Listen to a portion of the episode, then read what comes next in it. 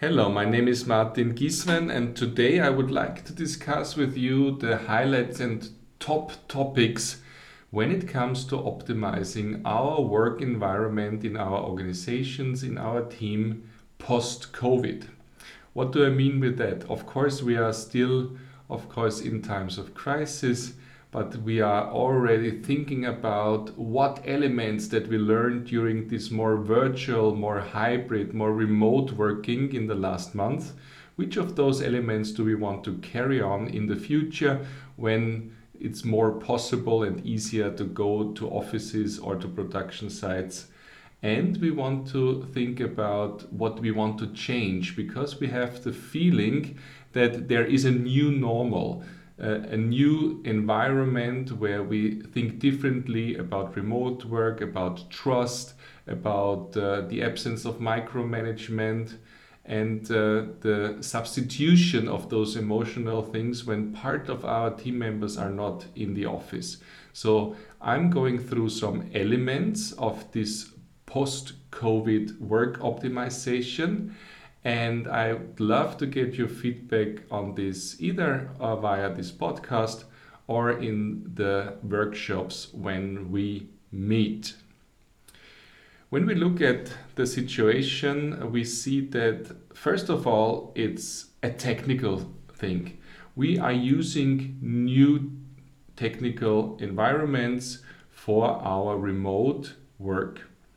One of these is obviously Microsoft Teams and other uh, solutions in that direction, but we also want to look uh, to collaboration, to substitutions of not being present in the same workshop room, in uh, interacting and engaging with our team members.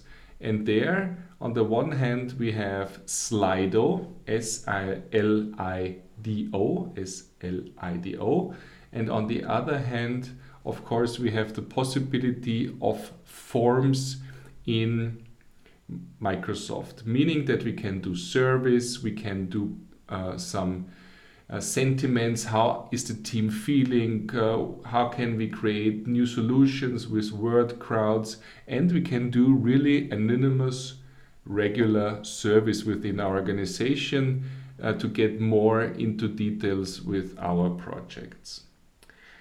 On the other side, it's not so much a technical thing, it's a very much a thing of organization and how I, as a leader, are interacting with my team. And there, I think we can go into details in our discussions about small things that are changing very much the effectiveness of our hybrid working. It starts from things like giving room for small talk just before a virtual session. So, starting at a quarter to a full hour and uh, having the time for logging in, for sharing gossip, for talking about the, the lunch at home that we are just about to prepare. At the same time, we can think about having shorter meetings where we maybe take only 30 minutes for a team call and then have 30 minutes in our calendars reserved for the for the time afterwards to be prepared for bilateral in-depth discussion about the tasks that we received in our call. So it's easier for us in during the day to really cope with that tremendous amount of online meetings. That is for teams to collaborate. On the other hand, when we are talking like a leader with a team member, then I think it's very important that we make a deal, an outspoken deal about how the employee wants to be communicated with.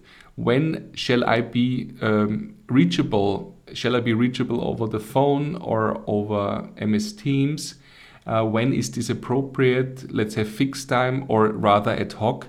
So the leader, uh, the good leader in this new normal, is taking the time for individual deals about communication on the one-to-one level with the employees. So it's more individual, it's more tailor made, and that means always the same thing. It means that the employees are happy and are happy and motivated to perform. That is the goal that we are taking here.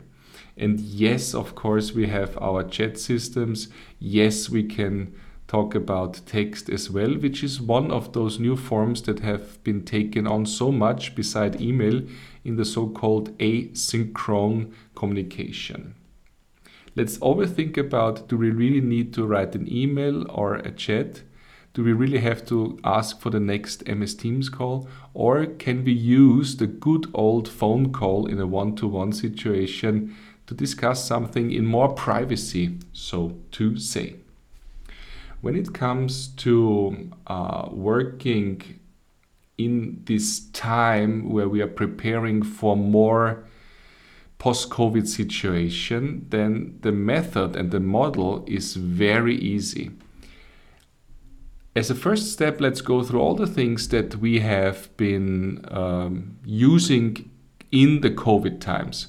Okay, we have uh, a week where only uh, one team part is in the office and the other one is working from home so that we don't mingle the two teams okay, we have our routine of daily team calls.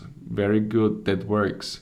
Um, we have the functionalities and the technologies that we talked about earlier, and we are using them okay. So we have a status.